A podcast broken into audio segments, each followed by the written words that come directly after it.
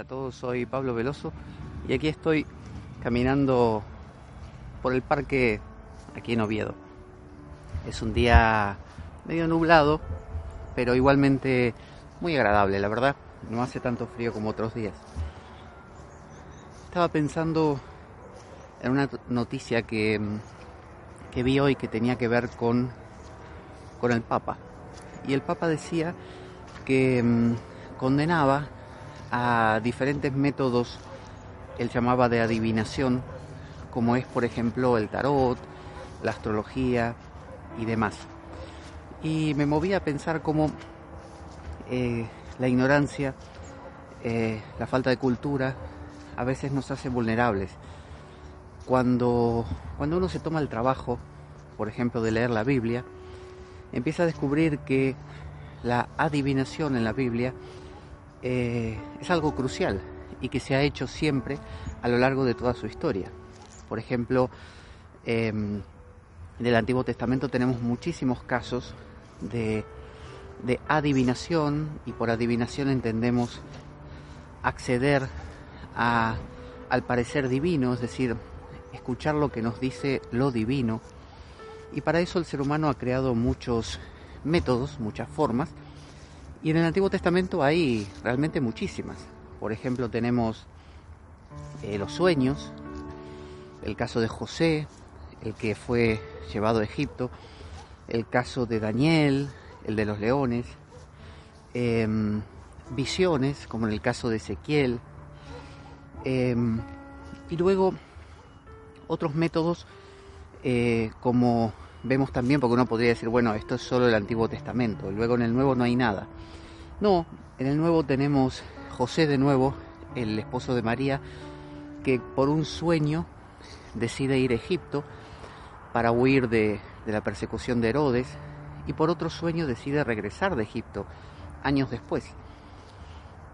Luego eh, tenemos que lo que le llaman los lotes, es decir, Em, por ejemplo, sacar, como quien saca palitos de un manojo de palitos de distintos tamaños y el que saca el más grande o el más corto o el más largo eh, tiene cierto destino. Bueno, eso también está, porque cuando Judas traiciona a, Jesús y, y, los discípulos pasan de ser 12 a ser 11, necesitaban uno más para completar el número, porque porque se entendía que tenían que ser 12 por un tema de las 12 tribus de Israel.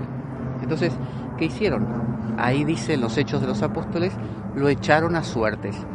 Y echar a suerte significa algún sistema de adivinación por, supongamos, sacar piedritas de dentro de, un, de una bolsa. Y la que saca, el que saca la piedra, este, no sé, más grande o más pequeña o lo que fuera, según el, lo que se predetermine, es el que realmente es elegido. Y así apareció Matías, el, discípulo que, les hacía falta para completar el número.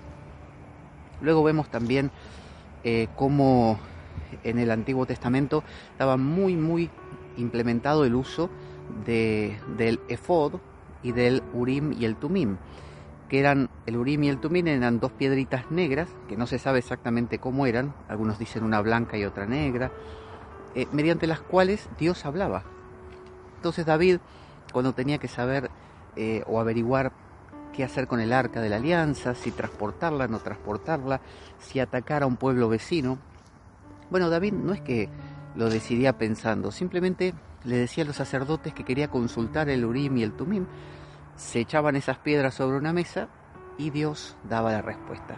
Y de esa manera él tomaba sus decisiones. Entonces vemos cómo las decisiones en realidad vienen siendo tomadas mediante un sistema que permite entender cuál es la voluntad de Dios. Entonces ahí vemos que el tema de la voluntad divina eh, como prohibitiva, como algo que uno no debería ni siquiera consultar, ocurre. Y saltando entre el antiguo y el nuevo, además de este FOD que ahora lo podemos citar, eh, en el nuevo también, o, o en los tiempos actuales mejor dicho, San Francisco de Asís, cuando tuvo que tomar la gran decisión de cómo iniciar la orden franciscana, abrió tres veces la Biblia. Y en las tres veces los tres versos que le aparecieron le permitieron entender cuál era la voluntad de Dios. Otro caso, San Agustín, que llevaba una vida realmente, entre comillas, pecadora, y en un momento, estando sentado en una playa, cavilando en sus ideas, escuchó un niño, una niña, que decía cierta frase, y esa frase a él le hizo pensar que le estaba hablando Dios y le estaba diciendo, ya es tiempo, suéltalo todo y empieza a vivir una vida espiritual. Entonces empezamos a ver cómo eh, todo esto de que no, no, no consultes ningún medio para acceder a la voluntad divina, eh, no solo la Biblia lo propone, sino que hasta, hasta los santos lo han seguido haciendo.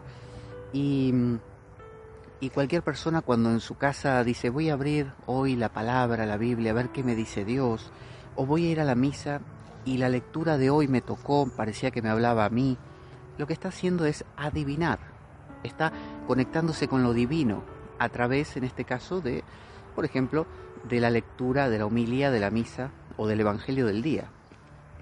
Porque el ser humano necesita esa claridad. No le basta con decir la vida es lo que es todos queremos como entender, tener más claridad para tomar una decisión. Entonces, eh, ahí vemos cómo eh, a lo largo de la historia se han venido utilizando distintos sistemas. Pero no estoy diciendo en el mundo pagano, que uno podría decir, bueno, sí, los griegos, este, qué sé yo, los, los caldeos con su astrología, sino que eh, en el mundo cristiano, en el mundo judío, el efod era una especie de pechera que tenía piedritas ubicadas, gemas, que algunos dicen que según lo que se ponía delante brillaba una u otra, y eran las doce tribus de Israel. Entonces, según, según cuál brillara, entonces eh, se entendía que Dios estaba queriendo una decisión, una cosa u otra. Entonces, em, esos ejemplos, y si buscamos más en la Biblia, hay muchísimos otros, de consulta, de, escrituras, de consulta de sueños, de consulta de visiones, ¿no? de ayunos donde ocurren visiones, es decir, em, condenar al tarot, ¿no? que no es más que unos cartones pintados que tienen imágenes significativas, arquetipales, ¿no? significativas, importantes. Por ejemplo, el emperador, la emperatriz, el loco, el colgado, son figuras que representan arquetipos potentes.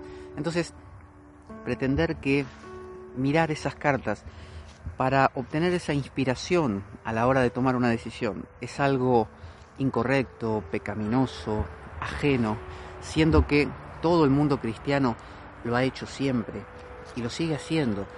Eh, como digo, a veces por boca de otro, porque también está esa adivinación, ¿cuál es la voluntad de Dios? Y si me encuentro con un hermano cristiano que me dice algo, y a mí me parece que eso que me dijo proviene, proviene de Dios. Bueno, esa es la voz de Dios, es la Vox Dei a través de un hermano. En la Biblia hay un evento donde la mula de Balaam, que era un, hombre, eh, como Balaam insistía en hacer cosas que parece que a Dios no le gustaban, la mula se detuvo, no quiso caminar más y le habló. Le habló y era la voz divina. O sea, le habló a través de una mula. Entonces, ¿cómo decimos después que un cartón pintado, ¿no? O, como hacían los antiguos, los griegos, por ejemplo, abrían este, la Eneida de Virgilio em, o la Odisea de Homero, ¿no? Es decir, siempre se ha apelado a libros significativos, obviamente no un libro de geografía, sino un libro que contenga metáforas, un libro que permita que tenga diálogos, donde uno se identifique. Entonces, lo que llamamos oráculos no son más que justamente eso, em, esa complejización suficiente como para poder interpretar algo valioso. Cuando miramos eh, simplemente como quien dice eh, Gedeón, ¿no? Eh, en la Biblia, para saber si atacar o no, y saber si algo era la voz de Dios o no, dijo, puso un vellón, puso una piel de carnero o de oveja por la noche y le dijo a Dios, si por la mañana está todo húmedo de rocío, menos el vellón, te voy a creer. A la mañana ocurrió.